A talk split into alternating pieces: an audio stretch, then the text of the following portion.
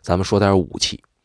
其实作为男生啊，特别是我们这一代八零后的男生，每一个人心里边呢，不只有一个武侠梦，他还有一个大侠梦。与此同时，他还有一个对武器的喜好。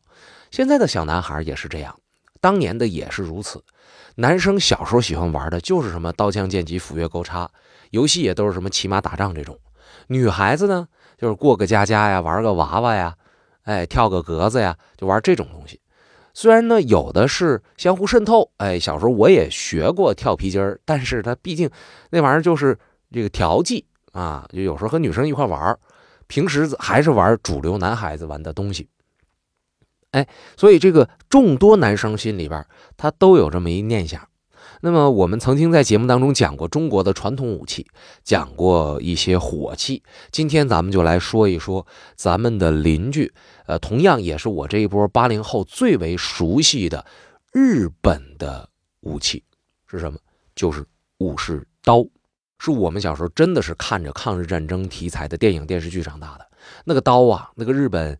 呃，侵略者的那个形象，哎，呃，这深入人心，所以我们对这个刀并不陌生。可是，一个并不陌生的东西，咱们是不是了解它，这就不好讲了。说这个日本的武士刀拿过来和中国今天咱们讲的这个宝剑谁更牛？这个话题，咱们怎么说？那到底硬碰硬谁能干过谁？对吧？这都不好讲。啊，今天咱们就在节目里边尝试着去寻找一下答案。还有说了，说这日本刀，说现在来讲呢，呃，世界范围内非常有名气啊。你要是想买一把古董日本刀，你在外国，嗯，就是管制没有这么严的地方，几千块钱你就能买上一把，呃，二战时期那种遗留下来的，呃，批量生产的那种武士刀。但是你如果说想买一把像模像样的，说他得手工制造的啊，还得是有师傅的这个这个印记的，那这个必须得上万，而且呢贵的那就上面就没价了啊！我没有买过这东西，我只是大概知道这意思。所以这玩意儿吧，它其实还挺贵。哎，你说人家这刀是怎么样变成一个艺术收藏品的？这中间经历了什么过程？咱们今天就来说一说。其实日本的这个刀啊，啊，我们这种叫法呢。就多少有点外行，因为首先，日本武士用到的那种刀，它有很多种样式，长短不一，啊，包括它的这个单刀、双刀都有讲究。咱们呢，因为是本来就是外国人，然后看到的比较标准的就是俩手拿一把大刀，然后搁腰里边插着，然后一抽出来哇哇乱叫。小时候看那《自三四郎》啊，咦哦，啊，都是这样的。所以，我们通话都叫日本的武士刀。其实这东西啊，啊，通常意义上咱们所看到那玩意儿叫做打刀。哎，这个打刀也不是日本的原创，它是模仿中国的武器所造的。啊，中国那时候有那唐刀，都说唐刀是打刀的祖先。但是后来怎么改了呢？说这个中国那唐刀它是直的。啊，这种直刀呢，出现一个问题，就是它在实战的过程当中呢，如果受到了猛烈的冲击之后，它容易损坏。你要是一把刀挺名贵的、挺贵重的，是吧？你你用一次损坏了，然后我第二次打仗我再来，这个一个是成本高，第二个呢，你万一在这次打仗的过程当中这刀碎了，你还没仗没打完呢，你可能被人杀掉了。所以后来，经过市场上的不断的磨练，这个日本就开发出来更适合在日本的打法、日本的这个刀技当中更为耐用的带弧度的刀。然后再随着时间的推移，经过无数代铸刀人的努力，今天咱们所看到的这个日本的武士刀，它就定型了啊。但是这种日本的武士刀还是像我所讲的，它也有一个标准。哎，呃，要长一点的那玩意儿叫野太刀，啊，距离大概就是快到一米了啊。干嘛使的呢？是步兵在打骑兵的时候用的。为什么呢？哎，因为骑兵高啊，你步兵要拿一个小匕首，你根本碰不着骑兵，所以你得用长一点的，或者呢是用长卷。哎，这个长卷就是带一个把上面有个包，呃，有一个有一个刀刃，有点像关公的那个刀，还有点像长枪，是吧？这种东西往往是在日本漫画当中是女性使着的，因为它远，呃，离远了我就可以划拉着你，我不需要让你这个敌人和我近身，然后我再和你来近身战。哎，这都是其实我们讲的这个日本刀。哎，可是呢，它的叫法不一样，它这种类就比较多了。我之前所说的这个打刀是后来呢。呃，选择出来的这个长度、宽窄、重量比较适中的这一种，它的速度快啊，比它稍微笨重一点的呢，有一种叫太刀啊，长一点。呃，假如说是呃要再短一些，那就是插在武士的这个腰上啊，通常不会被拿下来的啊，这东西是最短的，叫肋插。哎，也我们东北话有时候叫肋叉子，它是这个意思。因为东北，特别是长春这地方，当年有相当长的一段时间是有日本的居民在这儿的，就是有很多语言叫法它都有融合。那么这个肋叉子这个刀啊，就相当于是贴身的匕首了啊。贴身匕首一般的情况下是不会被卸下来的。比方说，过去武士嘛，不是讲说我这玩意儿是我的什么灵魂吗？我这刀不能离开我吗？这个东西他这么说。是源于武士的骄傲啊！还有一点是啥呢？他得装，对吧？我在这个层级上，我不是一般人我之所以能成为武士，一方面是因为我的血统，另外一方面呢，我付出了好多年的努力，是吧？我这个骄傲，我必须得自己给自己营造，我不能说是当着所有的人面随随便便我把我这刀解下来，因为一离开刀，武士那讲话了，啥也不是了，你就会这个，对吧？你没有刀，你你还能干嘛呀？所以他这刀是不解开的。到实在上别人家里，应该把刀拿下来，那他就把这个长刀啊，就那个大刀交出去，或者太刀交出去，这个肋叉不拿。那么你看，这是武士很注重自己地位的一个表现。所以在日本的武士的这个心里边，能够为他们定制刀具的人也很重要。而如果能够为他们进行定制，而且手艺还高，那这种手艺人。他的地位是相当之高的，啊，在日本，特别是古代日本，刀匠的地位啊，我不能说他超越自己的阶层，但是他在自己的这个手艺人的领域里边，他是最牛的。造刀的这个过程说起来啊，这可有意思了，需要进行一个呃仪式来祈祷，包括呃净化自己，让自己呢很干净的、很崇敬的，怀着一股无比敬仰的心态。去铸造这个刀，哎，我把我能做到的一切全都做到了极致。这刀要再不成，那就不赖我了。但是如果我心怀不敬啊，我带大不洗礼的，我去铸造这个刀，这刀没做好，那这玩意儿它是我的毛病。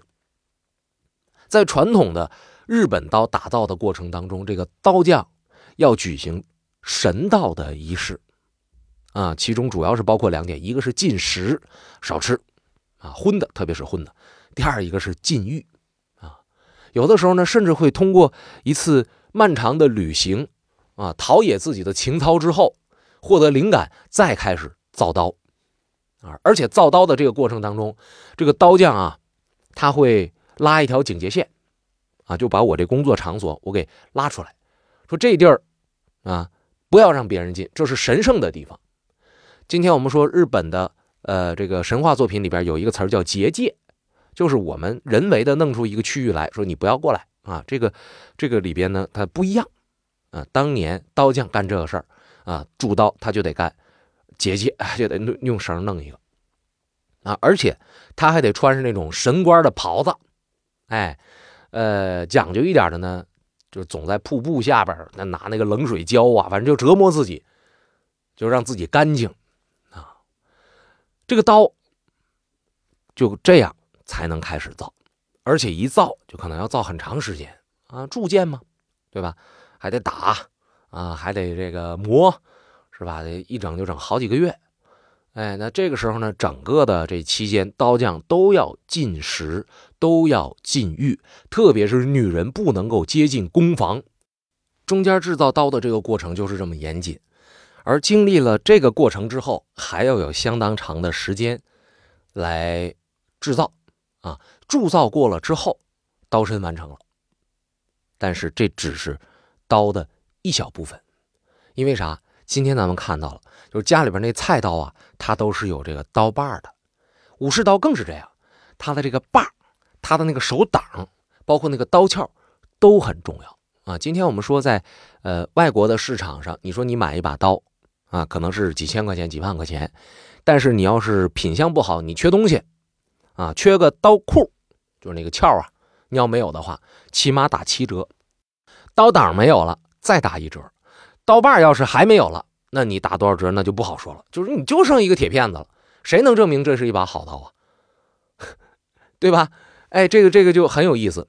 但是我们去看呢，实际上真正使用和操作的时候，很多人他是作为武士，他会自己做这个这个把和库，他能买到，自己会会往上装。这玩意儿就按照自己的手感，就像今天咱们玩那羽毛球拍啊。啊，玩那羽毛球是吧？自己有时候会缠一缠，你有自己的习惯，这个是实用的角度。但是我们今天从呃艺术收藏的角度上来说，这玩意儿它要精益求精的。哎，所以呢，大师在铸造完刀之后，呃，做手挡、做这个手把、做这个库的这个工作，往往是由别人来完成的。这个人的手艺也不差啊，这是能配得上大师的这个手法。除此之外，还有一个非常重要的事情，就是开刃。嗯，我以前看过一个片子，这片子叫《浪客剑心》，那里边就讲呢，呃，有一个就是在战神啊，战时怎么叫战神呢？打仗的时候杀了很多人的这么一个刺客，他在心里面呢有一种忏悔，所以他不愿意再用刀了。但是世代很乱，他不用刀还不行，他不愿意杀人怎么办？就买那种反刃的刀啊，就是他那个正常。嗯，这个刀刃是在切的那一面，砍的那一面，挥施力的那一面。但是他这个刃呢是在反面，就那意思，我不想杀人。给刀开刃的这个人呢叫研磨师，这个研磨师也非常厉害啊。他不像我们想象的说拿那个什么东西咔一磨，这刀就出来了，那是机器做的，纯手工的。他得拿特别细的石头一点一点的磨呀，得把这钢铁的纹路给磨出来，让它既漂亮又好用。工艺品嘛，艺术品嘛，对吧？装饰品、身份地位的象征嘛，所以必须得好。据说现在日本呢，把那些顶级的研磨师认为是人间国宝啊。说一个研磨师要想出徒，不管你手什么样，你必须得在某大师的门下先挂名挂五年啊，五年学徒，五年效力，三年学徒，两年效力吧，反正就这意思。哎，你你弄完了这个呃五年的这个流程之后，你才有资本去给别人去研磨去刀去。嗯，为什么会出现这种情况呢？其实这和日本刀的历史有关。德川家康曾经说过，刀是日本武士之魂，但是他这话说的有历史限制。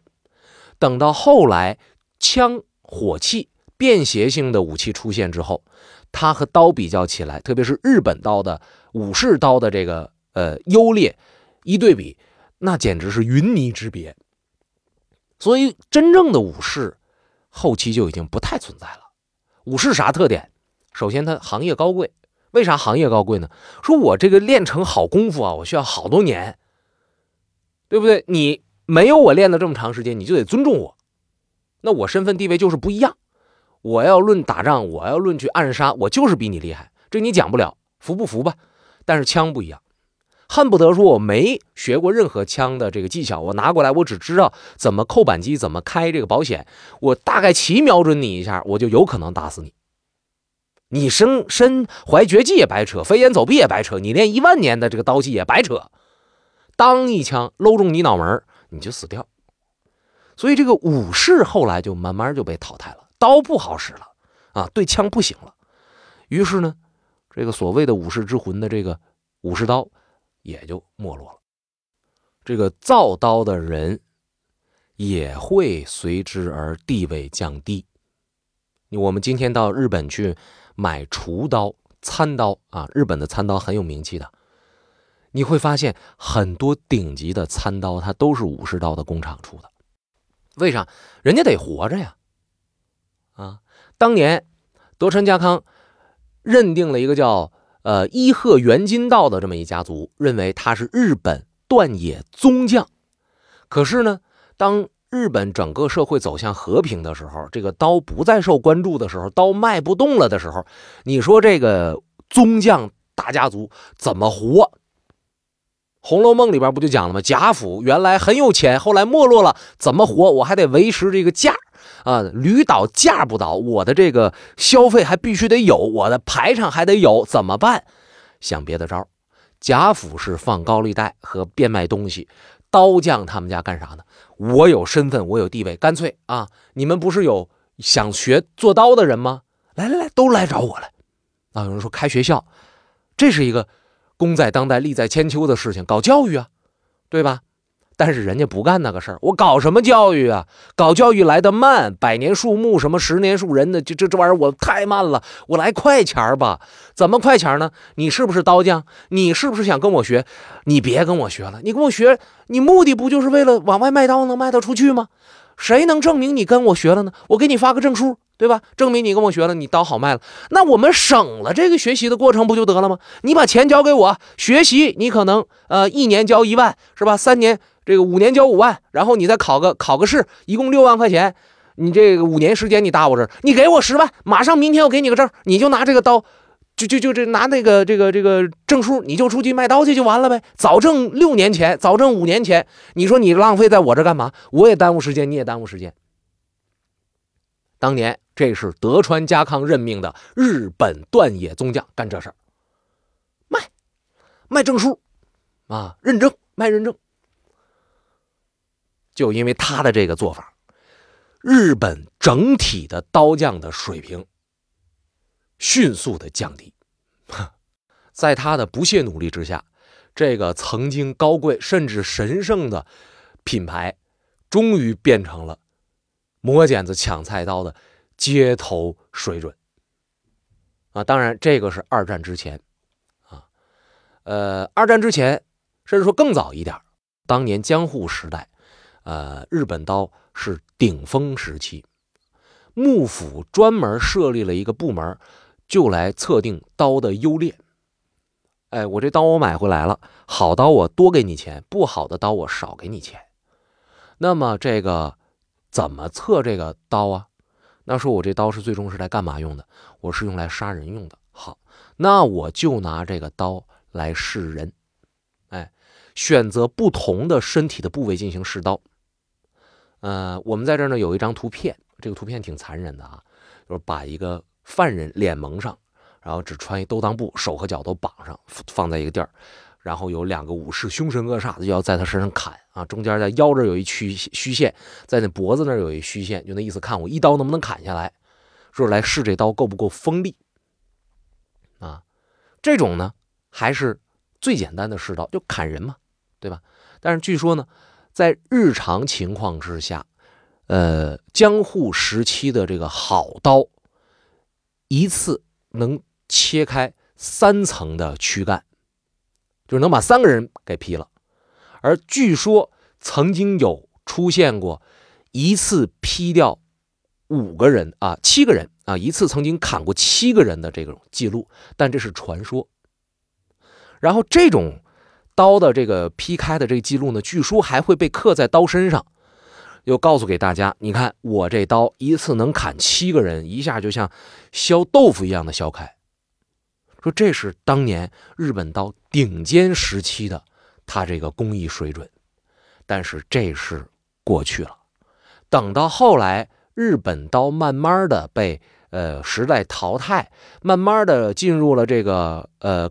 刀阁之中变成了身份象征的时候，这个刀本来都要灭掉了啊！再加上民间艺人的不懈努力，是吧？这很快就庸俗了。突然之间，二战爆发了。二战爆发了之后，我们之前曾经讲过，日本军人的单兵作战能力在当年亚洲地区那是首屈一指的。单兵作战，它不光是有这个远距离的枪，还有近距离的白刃战。白刃战用啥呀？那肯定用他们原来的这个日本刀，那在这个时候就对原本的这个日本的武士刀呢进行了一系列的审核选拔，最终配合出了一个能够大量制作的配给军官使用的军刀。哎，这个军刀啊，它的大量的产出，等于是给当年会造刀的那些匠人们一个生存的机会。啊，二战之前他们都快饿死了，二战之后，哎，这个刀重新又制造起来，他们又火起来了。但是在二战结束之后，呃，美军因为驻扎在日本嘛，所以他们就提出说禁止日本人制造和持有刀剑。这个禁令一直到一九五三年的时候才解除。但是五三年解除禁令的时候，那么我们能够想象，就是人都有一个心理，就是你不让我去弄，我越想去弄。原来呢，这刀呢，我们市场都已经淘汰了啊，因为打仗这又有人来做。结果现在呢，哎，你是美国人不让我做这个刀，那我心里边就好奇，我对这个刀，我我就想要。等到禁令一取消的时候，人们对这个刀剑呢，就都热爱起来了。哎，这个，啊，这个这个这个热爱起来之后呢，这刀就普遍的变成了一种工艺品，人人都去追捧它。但是，日本政府。他也认识到了一件事，就是这个市场需要控制。如果不去控制的话，这一定会像二战之前一样，市场混乱，一定会有人在里边兑水，一定在有人在里边滥竽充数，肯定是有假货的啊！民间的那个夜市里边卖的那个，像这这个大商场里边卖八万，我今天就在这五百我就卖了，这种事儿到处都是，肯定有。所以呢，日本刀剑保存会在一九六零年就成立了啊。当然，这个成立时间呢有争议啊。这个官网上这个成立时间就要比它提前五十年。说它这个目的呢，就是我们搞一个行业的这个规范的制定。哎，我们提出倡议说，这个刀要么就不造，造就要造顶尖的。然后规定说，凡是在我们这儿注册的刀匠，哎，我们给你宣传，我们给你统一的塑造名声。但是我必须要求你使用古老的手法来制作刀剑，并且你必须要保证这个刀的质量维持在顶尖的水平。怎么限制呢？就是你这个刀匠啊，你的这个生产能力，明明一个月你能造个五六把。但是我只允许你生产两把，啊，如果是短刀，我允许你生产三把，必须按照这个节奏来制作，啊，你要不按照这个节奏来做，对不起，我不允许你进入到我们的协会。所以，这个协会对于刀的质量有了一个很严格的控制之后，刀的品质和名声慢慢的上升，而且呢。呃，这个协会呢，为了保证刀能够持续的一代一代的传承下去，这个技艺能够传承下去，他每年都搞比赛。搞比赛呢，就是全国上下就是没有注册的这些刀匠，谁都可以来。但是来了之后，我们只取比赛的前三十名，我允许你跟我注册。哎，你要不是前三十名，对不起，你那刀我不入流，造的再好不入流，三十一名都不行，非常残酷。所以就这前三十名，他能拿。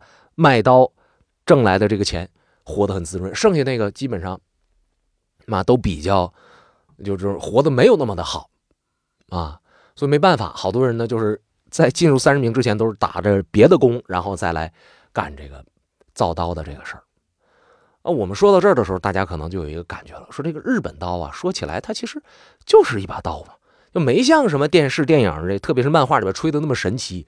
说拿过这刀，咔嚓削铁如泥，咔嚓一下就是剁一个铁什么的，很正常啊。拿钢剁铁，肯定能剁开啊，对吧？